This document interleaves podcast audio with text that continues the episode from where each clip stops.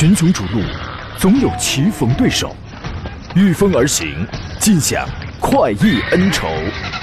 享受人车合一的至臻境界，你首先需要选对最合适的宝马良驹。精彩汽车生活从这里开始。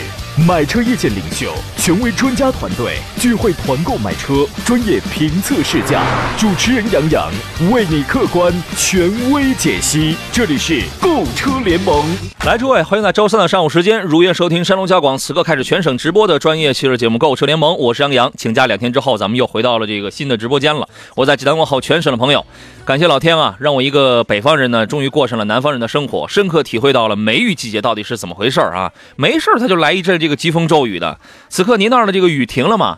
这些日子呀，雨水动辄就是瓢泼大盆啊！有六个字是深有体会啊：车堵、雨大、水深。如果此刻您正在正堵在路上的话啊，如果说是这个窗外是雨，脚下是水。是吧？那也别着急了啊，正好您可以听听节目，难得有一个可以让心啊安静下来的这么一个时刻，想一想近期没有想明白的事情啊。今天我们要先说一下关于车辆涉水的问题，其实这是一个特别老生常谈的问题，因为但是我这个人吧，我总担心有些新车主啊，或者有一些这个原来他没听啊一些朋友。我总担心你们会遇上啊！主菜呢，咱们依然是解答各位在选车还有买车这个方面的一些个问题啊。节目热线呢是零五三幺八二九二六零六零或零五三幺八二九二七零七零。遇到了最近想买什么车了，拿不定主意了，在 A、B、C 之间的对比，你觉得你想知道哪个更优秀、更适合你了，都可以跟我们来直抒胸臆。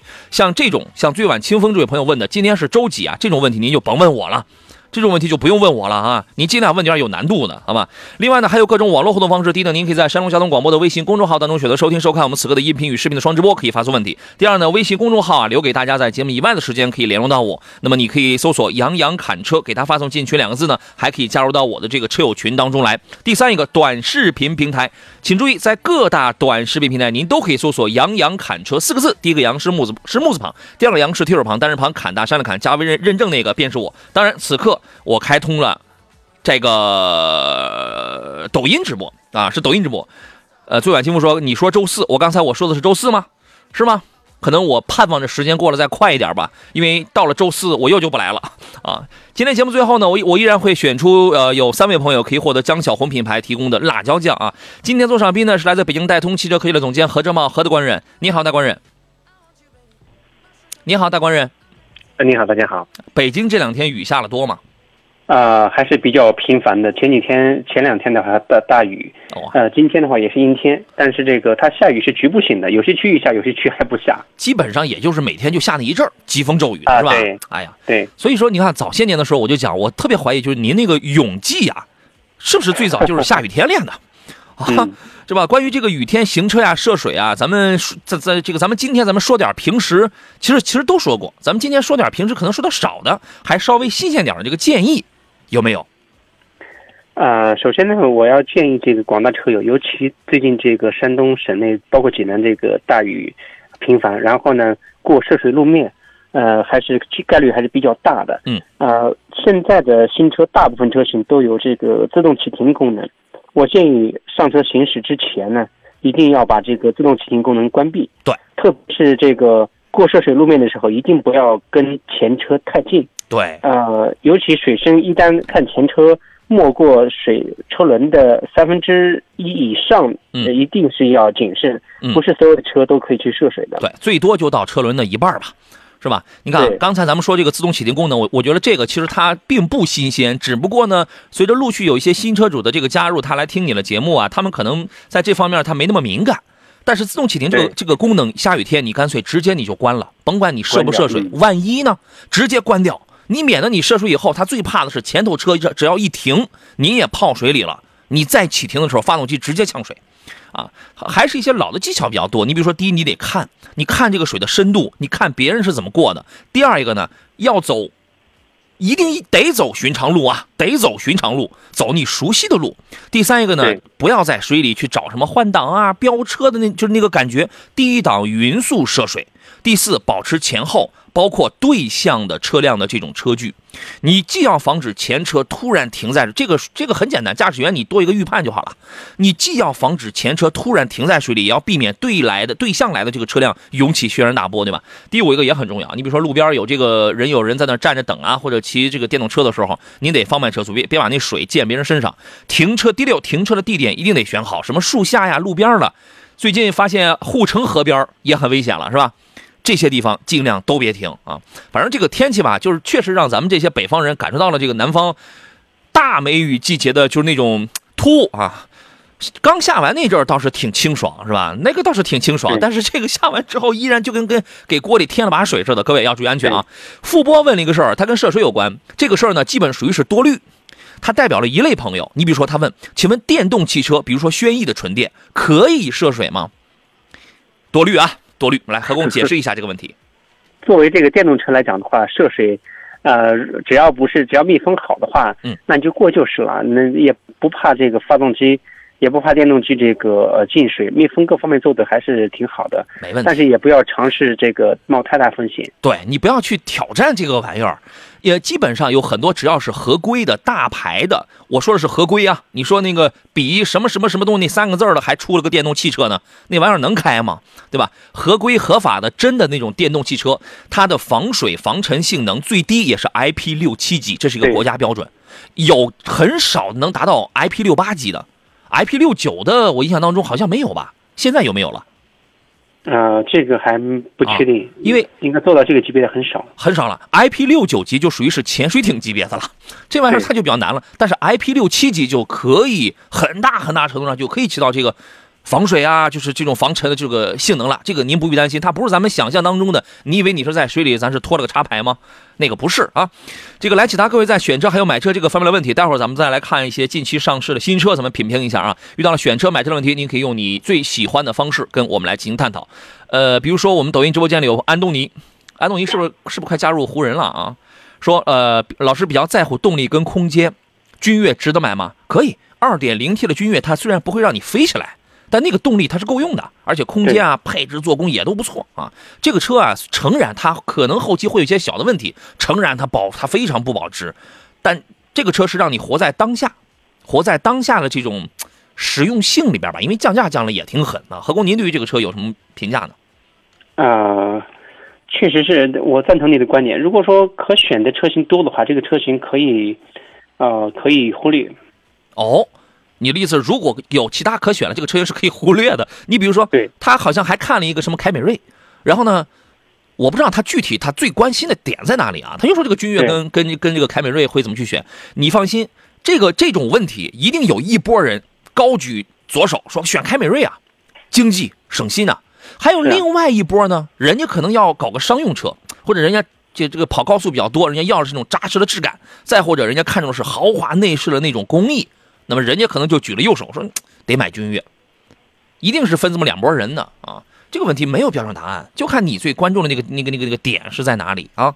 呃，穿鞋一米八说，二手的九代半雅阁二点零的可以入手吗？你得看车况，如果价钱很合理，车况很没有问题的话，保养也很好的话，那个车我觉得还是可以的，很保值的车子啊。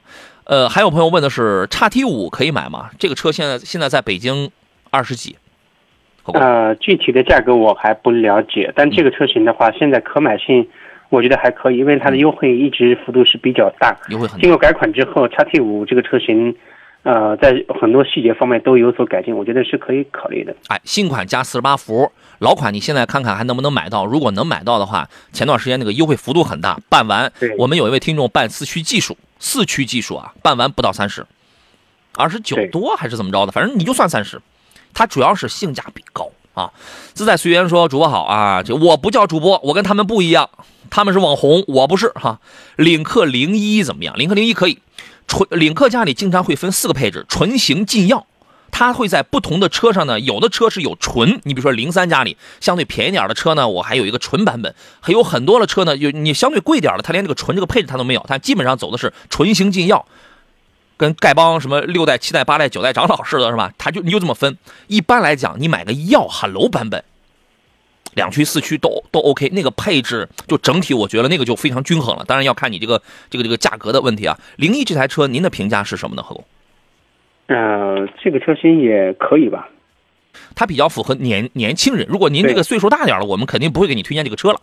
年年轻人啊，这个车颜值是在线的，动力是好开的，空间呢，我觉得中规中矩，肯定也是够用的。它的底盘跟悬架的这个调教，这个整体感、操控性还是不错的。养护不贵，一万公里养一回九百六十块钱，只要那个四 S 店他不趁机宰你啊，或者让你再加别的项目的话，常规保养就一万公里九百六，那就这样。好吧，这个车我觉得很符合年轻人的口味。说一个新车，说到这儿了，咱们就说一个新车。之前咱们也说过了，吉利星越 S 啊，呃，CMA 平台上出来了这么一个车，它的前辈就是星越普通版星越，那么 S 呢会比它更加的运动，更加时髦，配置更加的精良。七月十号刚刚发布了这个，刚刚上正式上市发布了售价，呃，十三点五七到十七点一七。那么从十三点五七到十四点五七配的都都是二点零 T 的这个七档七档的湿双离合，然后呢，从这个十五点七七到十七点一七这两个版本呢，顶配才有四驱啊，四驱幻影配的都是爱信的这个八 AT。这个车呢，从上一代的基础上就是加了很多更加年轻的这种元素，比如魔爪，两个那个雾灯槽的那个挡板的那个位置给你加了就是三条绿的这个那个魔爪是吧？三段式的进气排口等等。然后呢，这个有一个电光绿的修长的装饰，然后还加一个 CMA 的这种。啊，标志超过百分之七十八的这个车身跟底盘结构都用的是高强度钢，让这个车的这个呃整体的安全跟操控就是会让驾驶者更加的有信心。而且它它有一个亮点，它用的是同级别最长的悬架行程，这个然后再配合那个运动型轮胎，抓地力、稳定性，这个确实要更 OK 一些啊。这个车我建议大家一定要去开一开，包括一些主动式的这个进气中网啊，还有什么 L2 级别的安全驾驶，这个车上完全都有。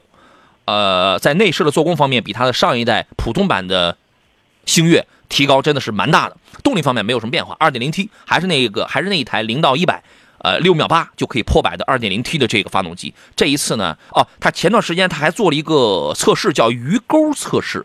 鱼钩测试这个东西，大家平时可能听的比较少。何工，您给大家解释一下这个东西好吗？呃，我还真没有研究过这个测试。鱼钩，您您你喜欢钓鱼吗？啊，嗯。我还没到这个年龄，您这是在钓鱼不分年龄。我我从八九岁的时候我就喜欢钓鱼，你知道吗？嗨嗨，就是钓不着而已。这个大家这钓鱼的朋友，你应该知道，就那个鱼钩啊，它就是一个弯，有一个直的，还有一个弯的，有一个弧度，对吧？那么你就想象，如果把这个鱼钩放大，放大成一条车道，一条车道的话，那么要拿这个星越 S 去做这么一个测试，其实它是至少有两次，你要是极短。极大方向，而且打了那个角度非常大，在高速性上，因为它测的是在五十六公里的时速到八十公里时速之间去完成这项挑战动作，它主要想测试这个车的防侧翻能力，它的极限在哪里？它是这样的，但是呢，星越 S 据说啊，这个我没有亲眼见啊，反正反正官方发出来的消息说，它在一百每小时一百二十二公里的时速下完成了这样的一次挑战，反正就是通过这样的方式来展现，说我这个。整体的操控跟稳定还有安全系数是有保障的，就这样啊，好吧。这个年轻的朋友可以关注一下这个车啊。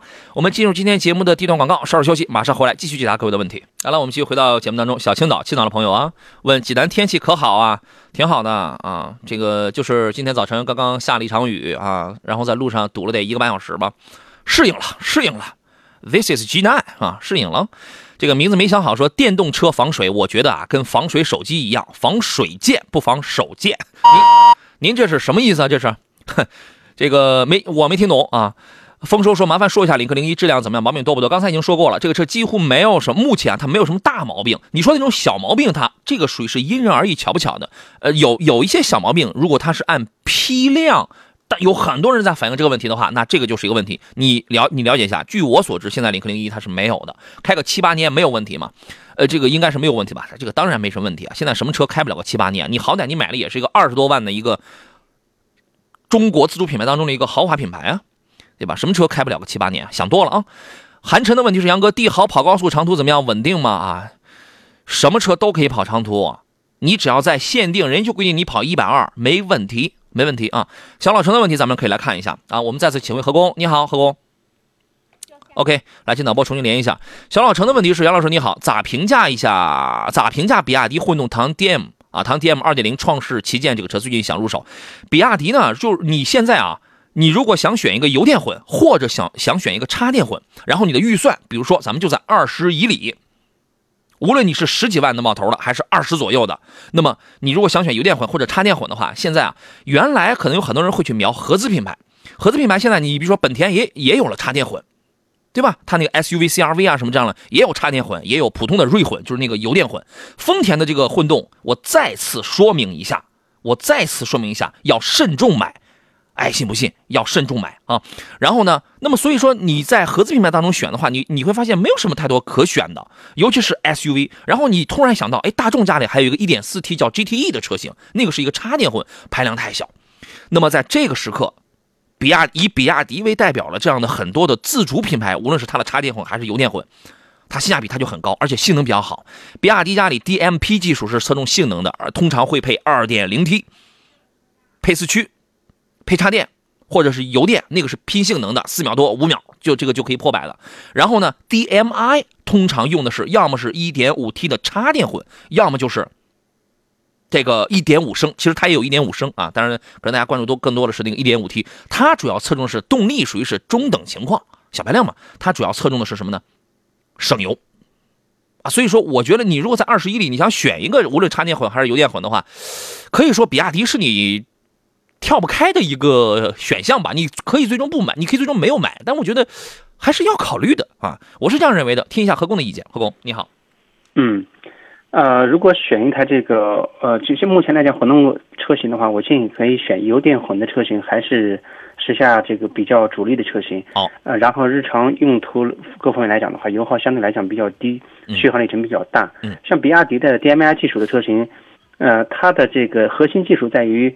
呃，它是以电驱为主，以以油为辅啊。这这种车型的话呢，是特别适合日常的行驶，嗯，而且也可以适合长途行驶，包括跑营运各方面来讲，这个车还是非常划算的。对，你看他看的这个创世版，属于是一台二点零 T 的这个插电混，那个四秒出头，这个就可以破百，整体的性能各方面都非常好。毕竟也是办完，办完那也是可着小三十万的车了，对吧？整体性能这块是这个是没有问题的，而且，呃，只需要加九十二号汽油，使用成本方面这个还是可以的，也带可调悬架，也带这个四驱系统。然后呢，该这个电池组应该也是给你会给一个几年几万公里的这种质保，这个我记不清了啊。我觉得整体来讲，这个车的性能方面是 OK 的，是 OK 的。嗯，喜欢也如果是年轻朋友喜欢这个车，而且预算到位，而且你拿着这个钱，你你我看不上什么 Model Y。我看不上什么大众的 ID 六，那这个车性能很好，它的它走的这个性价比它是很高的，就这样，好吧？呃，再看一下其他朋友问题，我们有朋友说，小青老师说五菱面包拉五个人一百二跑高速很稳当啊，还是安全第一，还是安全第一啊？呃，有可能说老师唐 DMI 怎么样？DMI 技术主要是省油，这个我刚才说了，目前来讲是可以的啊。清晨的阳光问的是老师沃尔沃的 S 九零怎么样啊？走大客户最低配落地三十二左右合适吗？最低配落地三十二，因为你这个落地价呀。呃，说实话，这个我我平时不太喜欢谈落地价，为什么呢？来，导播现在可以准备连那个推荐官了。呃，因为你是全款的还是分期的？你是交了，因为你你比如说有的人啊，你比如说我们的听众，我会我会叮嘱他，什么上牌费、公证抵押费什么这些都都不要去交，你这就差出好几千块钱来了。那有的朋友呢，然后他一旦是分期，又又又会被多买保险，又被多买很多的东西，所以我这个不知道。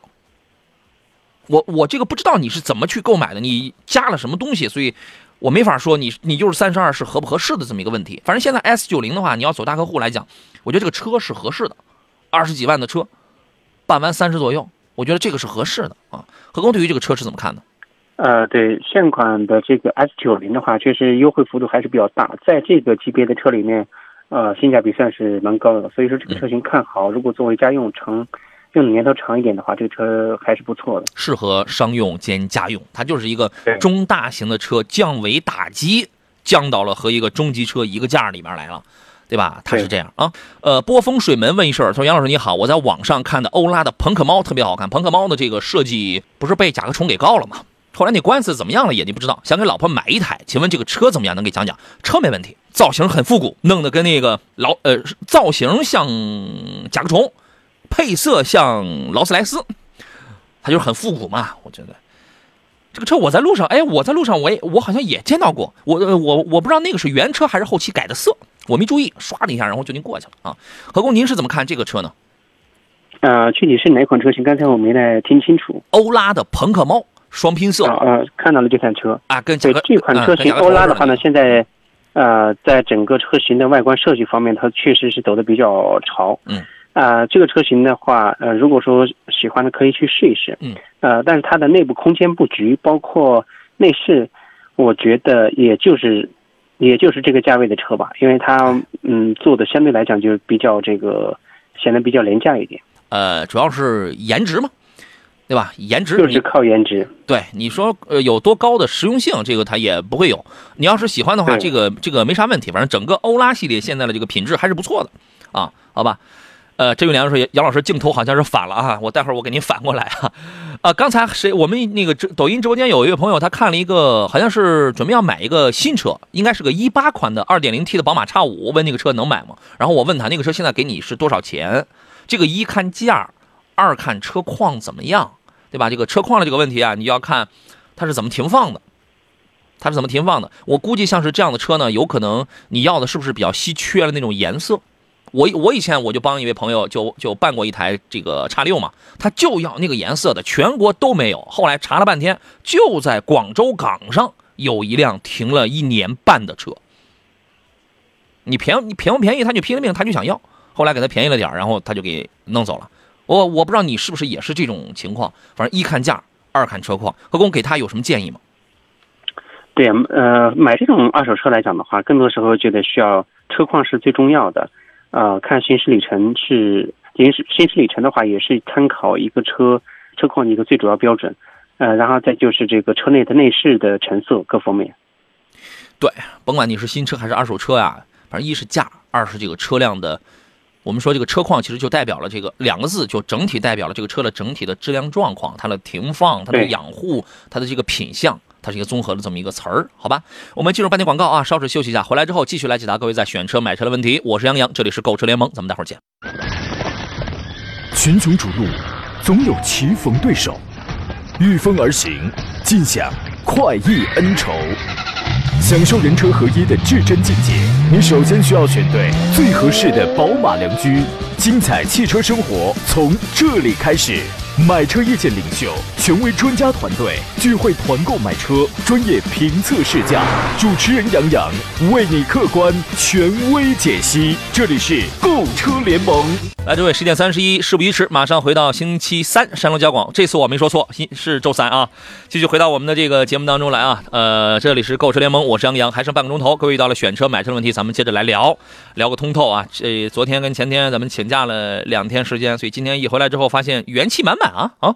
呃，左上宾呢是来自北京戴通汽车科技的总监何志茂、何德官人。各位遇到了选车买车的问题，有纠结了，或者最近在关注什么新车了，您都可以通过热线，或者说通过各种网络渠道给我发微信、看视频直播，在抖音直播间里留言，没问题，我全部都可以收得到啊。呃，来有请何工，你好，何工。你好，帮着明天说欧拉的那个猫我见过了，初看惊奇，以为甲壳虫复活了，细看好奇怪的啊，看着看着就习惯了啊。还有朋友问了他，你就问了三个车，第一我不知道你要的是手动还是自动，第二呢，每一个车你你看这里边有的车啊，它都带不一样的排量，我不知道你选了哪个排量，具体的要求咱们在哪里，对吧？你还是要描述一下。这位朋友说，杨老师，荣威的 i 五、帝豪和艾瑞泽五，您更推荐哪一个？家用省心省油就行。我不知道你买哪排量，我我那我们就按就按最低，你比如说都是一点五升的这个手动挡，按这样来算省心省油，是吧？也没有什么其他的这个线索啊。何工，您给说一下这个事儿吧。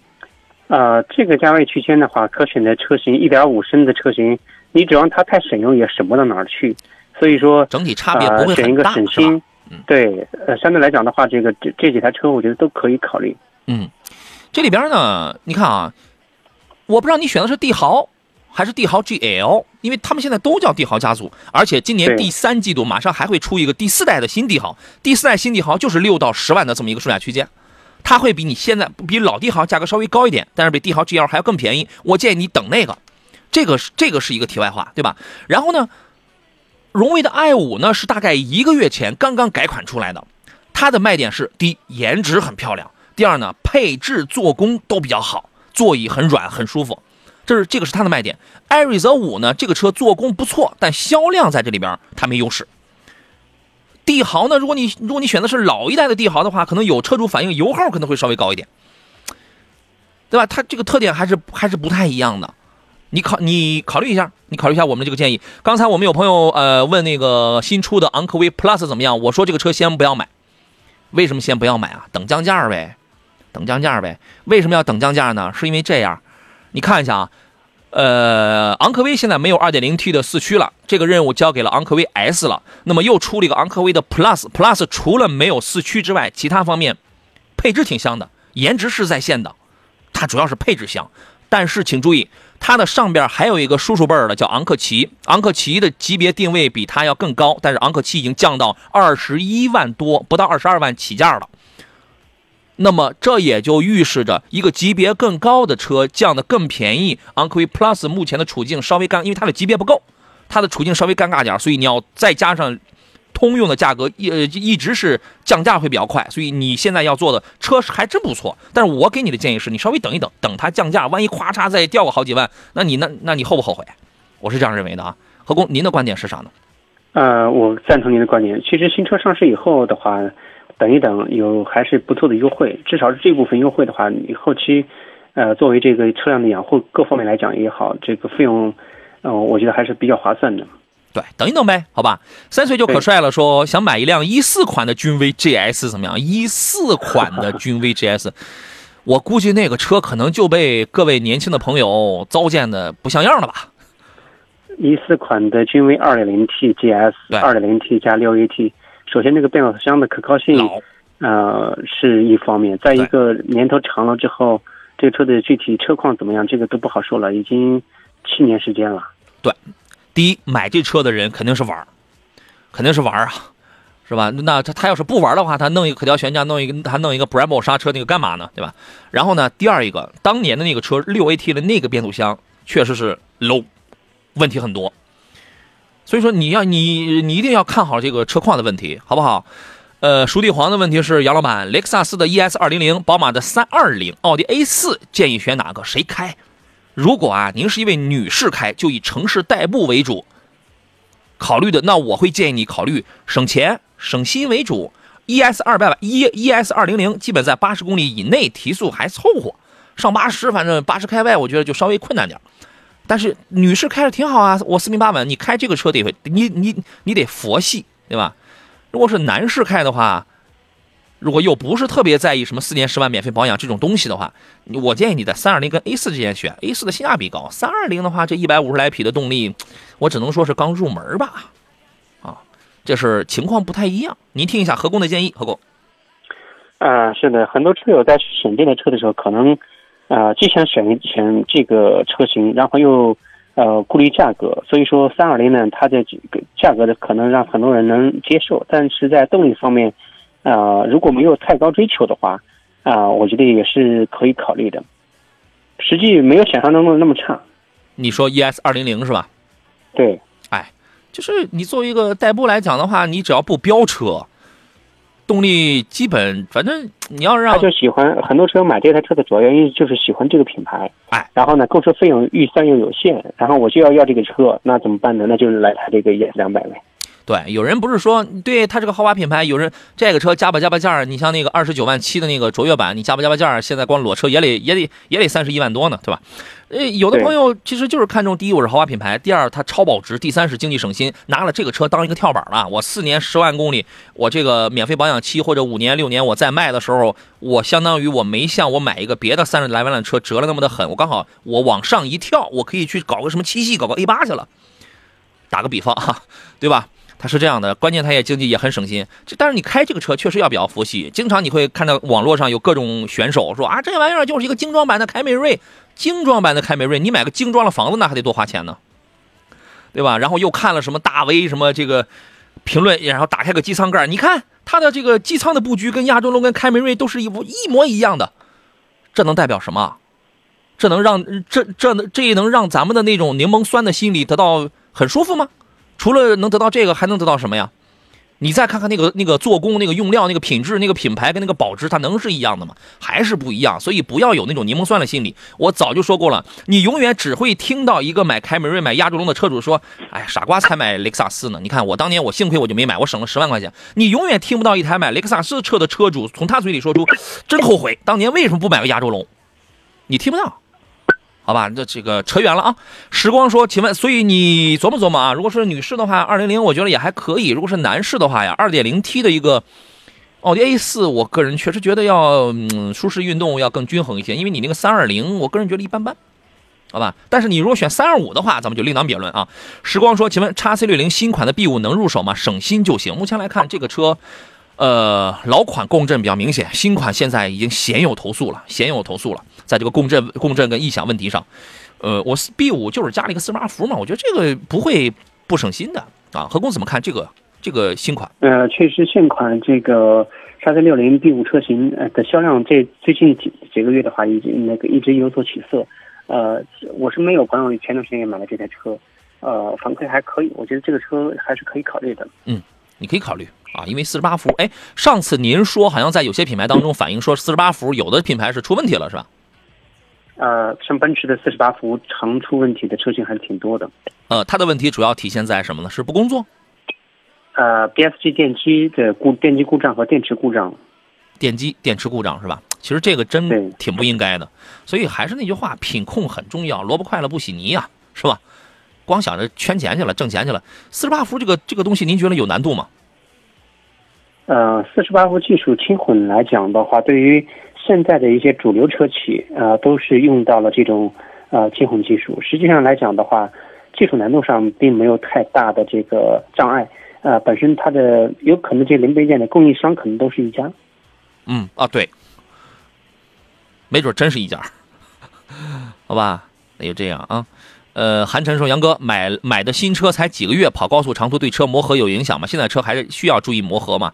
你要说它完全跑就是了。对，你要说它完全不需要磨合呢，其实我还是想叮嘱你一句，尽量别超载，别超速，你就正常用着，平平淡淡的正常用。那你要说这个车一定要磨合呢，其实现在的车又没有那个必要，你就正常用就好了，对吧？你现在你要让我提台新车，你比如说我从外地啊，或者我提了新车我就要出远门，我才不在乎这个，我直接我就上高速了。”正常开，爱惜着点就可以了。它不像原来的车，就是那那么的娇贵。出厂的时候，人家人家该给你弄好了，这个早给你磨合好了，好吧？呃，山东龙龙利奇问的是沃尔沃 x C 六零如何呀？办公家用合适是可以的，可以买老款，老款的便宜，也可以买新款，新款带 B 五四十八伏都可以。做工，做工还行。呃，用料还可以，它主要是主动安全，它的性价比高呢。我主要看重的是什么呢？它的主动安全电子化的这块配置比较高，只要别出毛病，我觉得配置呃主动安全的配置这块它是有用的啊。林弘毅说：“老师，奥呃奥德赛怎么样？家用？奥德赛这个车我觉得是这个家用是可以的呀。何工觉得呢？呃，现款的奥德赛这个作为家用，它是比较合适的一台车，而且相对来讲价格也相对可以。呃，像它的这个。姊妹车型爱丽绅的价格就略微高一点，所以这个奥德赛还是可以的。爱丽绅要高一些了啊啊！刚才问荣威 i 五帝豪跟艾瑞泽五的那位朋友，他说想要一个自动挡的啊，主要是给家里老人买接孩子用，给老人买，咱们买个一点五升配个 CVT 的，这个我觉得就完全可以。嗯，我倾向于在帝豪和。I 五之间选 i 五可能要显得要更年轻一些，而且配置上，因为上汽造的车在手机互联啊，就是这块它它造的会比较的新颖一些啊。帝豪就是一个马路上，因为因为帝豪销量在这里边它是它是最大的，马路上你到处都能见到私家车、出租车都有。我建议你可以在这两个里边来挑一个，你看看他喜欢哪一个啊，是吧？你搞个一点五升的都咱都配个 CVT，也不用去买什么帝豪的什么一点四 T 的那样的，这个没必要，经济好养活，这个就可以了。啊，呃，水木年华说，现在今天现在不下雨了，but but 太热了。对呀，就是给往锅里又添了一一瓢水嘛。LMZ 问的是星越 L 怎么样？星越 L 啊，星越 L 是幺四八到幺八八起的这个价格，我个人觉得还是有性价比的。我个人是看好这台车的。来听一下何工的详详细分析，何工。是的，新越 L 这个车型的话，早在测试之初我就看到了。然后这台车最不过是最近没有试过这台车，啊，在这个尺寸方面、配置方面来讲还是可以的。高配车型的话呢是 AT，低配车型是呃七档的是双离合。对，双离合。所以说这两台车，这个这个车型的话，看看自己的需求去试一试。对，山呃呃前呃上个礼拜，上个礼拜他们山东大区的这个领导已经有一台试驾车已经给准备好了，本来想给咱想送过来让咱开一段时间的，因为我这不又又请假又又那干什么嘛，因为顾不上，所以就把这个日期就往后延了延，等送过来之后啊，咱们好好的咱们开一开，呃，肯定能找出一些小的瑕疵来，有的。有的可能是一些吹毛求疵、隔靴搔痒的一些小小瑕疵，有的可能是 一些大问题。但是现在的车啊，我跟你讲，你只要价格花到位，其实真的很难说你刚一上手就发现一些很硬的一些大问题，这个这个比较难，好吧？到时候咱们可以开一段时间，咱们可以试一下。我我觉得这个车的性价比是比较高的，呃，你要想武装齐全所有的主动安全配置，那你只能买顶配。只能卖顶配，其他呢？因为现在这个这个定价啊，我跟你说，它毕竟是个做买卖的，这个定价很有策略。虽然你价钱层层在往上涨，你高一点价钱，我就给你高一点配置啊。我觉得那个全副武装的 L 二太香了，那对不起，幺八八只有幺八八那才有，只有那台才有，全给你武装全了。呃，整体的这个做工啊、品相啊，真的可以说不除了牌子差，你把那个牌子你要是捂上的话，你你就跟一些什么三十来万的那种豪华品牌你比一比。比很多那种豪华品牌这个做工真的要好，去看看吧。等一等啊，等一等，等新车七月二十号出来吧。我们进广告，马上回来。来，诸位，今天节目还只剩下最后的十分钟了，因为咱们节目在五十六，咱们就得结束了。又有朋友提要求看看导播，我正做着节目呢，看啥导播？不看啊。这个刚才有没有有一个有呃有没有什么遗留问题啊？想不起来了。说那个徒步远行，这位这位朋友问题，他说杨仔长城炮怎么样？马上退休了，想买一个去钓鱼玩。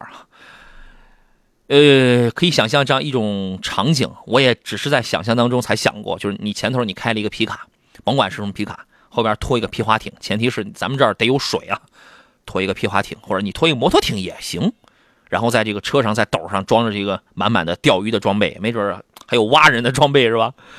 啊，我觉得这种车就适合这种什么浅滩啊、钓鱼呀、野炊呀，哎呀。这种车就是太适合这样的场景了。先听一下何工的建议吧，何工。呃，这个车型的话，主要是呃价格在那摆着，很多车友看到这个车的外观以后，他是被外观所吸引了，所以说啊，选这个车型的话也是可以的。对，你看啊，因为现在你比如说在十几万的这个娱乐型皮卡，我把这一类皮卡叫娱乐型皮卡，长城的炮啊，真的是一个从颜值、从性能上去讲还真不错的。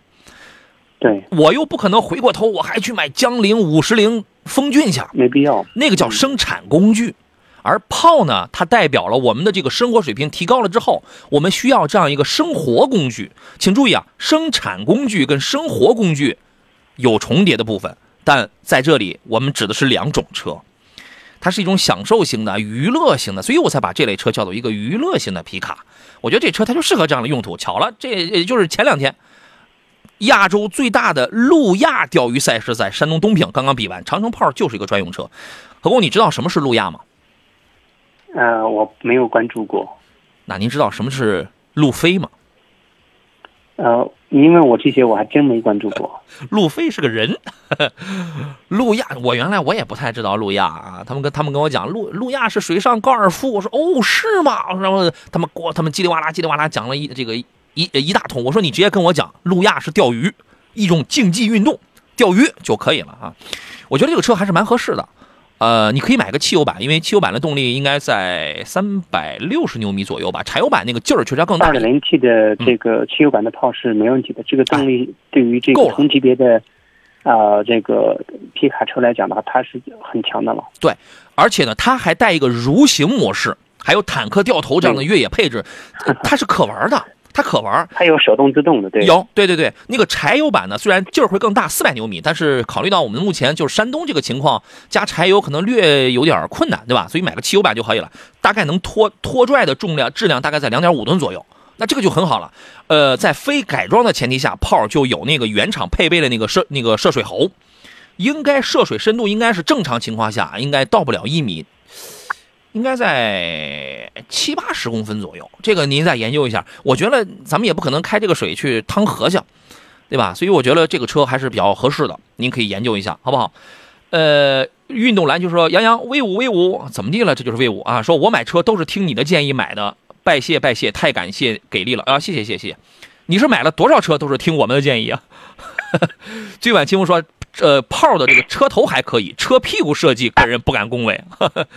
水木年华说，杨仔辣椒酱还有吗？有，我这个最后送啊，我我那个待会儿送。呃，还有 兰陵王开玩笑说，炮适合下地拉个苞米啊、地瓜呀什么的。还好像还真没这么玩了，但是它绝对可以满足这样的使用场景，它没问题。但是哎，但是你就这样想，你见过有有几个买猛禽 F 幺五零的是把前头的牛给撤了，他上来后头咱们驮个篱笆，你见过有几个是这样玩的，对吧？嗯，呃，积极新思路说选择求助，你你的问题是啥？我看不见了。还有人问伊兰特的尊贵版值得买吗？尊贵版是一点五升的还是一点四 T 的呀？这个我记不清了。我个人觉得买个一点四 T 的伊兰特呢，有点浪费钱，买个一点五升的是是正合适啊。也不知道我是缺钱呢，还是这种想法不太对。您听一下何工的建议，何工。呃，同价位区间可选的车型很多，伊兰特这个车型虽然改款以后外观可能更加年轻化，很多年轻人看了之后觉得哦，这车还是比较凌厉的，啊，但是作为家用各方面来讲的话，同价位区间可选的车型实在太多了。嗯，哎，刚才就说了。咱们刚才这说了是个什么车来着？哦，伊兰特。因为我在看别人，我在看别的朋友朋友的这个问题，因为我们这个留言提问太多了，我看我一看别人的，我就把这给忘了。你觉得买个一点五升的伊兰特，第一，我不用花很多的钱，它就是个简单代步，虽然颜值长得很运动，但这个车骨子里并不运动，对吧？我买个1.5升的，你觉得值不值？一点五升，我刚才提到，就是这个车型同价位区间可选的车型很多。嗯，一点五升标配的这个伊兰特呢，内饰，啊，塑料感也很强。对，嗯，就是外观年轻一点，呃，嗯，所以说这个车型的话，可以去试试吧。对，呃，你如果买一点四 T 的呢，它是这样，我为什么觉得不太值呢？第一，一点四 T，除非现在有大优惠，有几万的大优惠，你觉得价格哎比德系的那种一点四 T 的要便宜了。那你这样呢？你可以考虑，而且你更喜欢这种年轻风，是吧？不然的话呢？你看动力又比不了德系，销量也比不了德系。我并不是德系粉儿啊，我就讲这个划不划算。因为每个品牌它有一个最划算与否、最均衡与否的这样一个点，是在是在这里，好吧？如果你那个尊贵版，因为我记不清尊贵是一是一点五还是一点四 T 了。如果是一点四 T 的话，我建议你就换个车吧。如果你买你买个一点五升的伊兰特的话，我觉得可以。你要是很喜欢这个颜的话，好吧？啊，积积极新思路的问题我看到了。他说这个三菱翼歌啊，信念版跟燃情版，信念版呢是一个两驱车，带主动巡航呃带这个巡航跟主动刹车。燃情版呢，它是个四驱车，但没有这个配置，不知道该怎么去选。这个东西啊，我觉得啊，首先一个重点的考虑就是考虑你要行驶的那个区域的路况。哎，你的区域的这个路况，我觉得应当是在这里边起一个最决定性的作用。啊，听一下何工的建议吧。对，呃，如果说日常用的话，我觉得主动刹车这个功能，很多车友觉得它可能很大时候可能会提高这个驾驶车辆的安全性。但是，那和这个四驱的车型两车之间的话，如果价格差距不是很大的话，我建议选四驱。呃，但是两驱车型的话，综合来讲的话，油耗相对要低一点。呃，主要是看你的购车预算。我个人建议就选这个车两驱就可以了。对，就一哥这样的一台 1.5T 的这个小城市 SUV 来讲的话呢，四不四驱仿佛意义不大，除非你你那儿那个路真的是比较糟糕，一下雨啊，一干嘛它比较糟糕，你可以来一个适时四驱这种电子多控电子多片离合器式的这种适时四驱是是可以的。不然的话呢，你像这种小 SUV 啊，你搞一个两驱的，把这个配置舒适性提高一点，我觉得这个可能要 OK 一些。就是你还是要考虑一下你的那个。路况的问题，好不好啊？有朋友问长呃那个什么长安福特的锐界 Plus 这个车怎么样？这个车你直接买就好了，可能油耗略高一点，使用成本略高一点，但行驶的稳定性，包括这个 2.0T 的这个动力，呃空间的尺寸，真七座的那种空间，这个还是到位的，你是可以考虑的啊。还有朋友问的是思域和轩逸选哪一个？您不觉得买这个车可能你打眼一看，有的人群呢是年龄上买这俩车它不一样，有的人群是追求它不太一样，嗯。真是这样的，这是两类人的两种选择。何工，您能理解咱们说这意思的话，更多是追求性能和外观，包括年轻人用思域会多一点。而而买这个轩逸的话，更多就是家用，图它一个大空间。如果我个人去建议的话，那肯定是首选轩逸，也是首选这个思域。思域的综合性能各方面来讲，还是呃这个胜出这个轩逸一大截的。战斗气息比较浓郁，是吧？对，一般你要你要是你比如说我们是个公司文员、公司职员，我我我这不是我这个不是不是很适合那种很张扬的，我要的是经济啊、实用、空间大点、宽敞舒服点，后排坐家人要宽敞要舒服点了，动力平平也可以，那那你就侧重于新轩逸了。你想玩你搞个思域，那就这样了，好吧？篮球说听杨老师节目很久了，只是很少发信息，以后多发啊。陈振华说路亚太坏了，人家钓鱼好歹给个饵，路亚居然用假饵是吗？我没去，假饵怎么钓鱼啊？哎，假饵也能钓上鱼来吗？是的，因为这个我没有研究过钓鱼，但是这个好像我听说过这个用假饵和真饵。想当年啊，我的我我那小时候去钓鱼啊，都挖那个什么蚯蚓什么，哎呀，现在不能想了。其实我们钓鱼就是为了，不是为了吃，就是为了那个什么啊，就是为了这个这个这个这个享享受那个过程，好吧？呃，今天节目我要提前结束了，待会儿我会在我抖音直播间里来抽取三位朋友，可以获得辣椒酱啊！非常感谢何工，再见。好了，再见。嗯，也感谢电幕前诸位的收听，还有这个收看节目以外的时间呢，欢迎各位继续搜索“杨洋侃车”这四个字呢，就可以找到我的这个什么的抖音号啊，其他的短视频号啊，还有微信公众号。呃，今天节目就要到这儿了，我要首先跟广播的朋友先 say goodbye 了，咱们就呃下期节目再见，拜拜。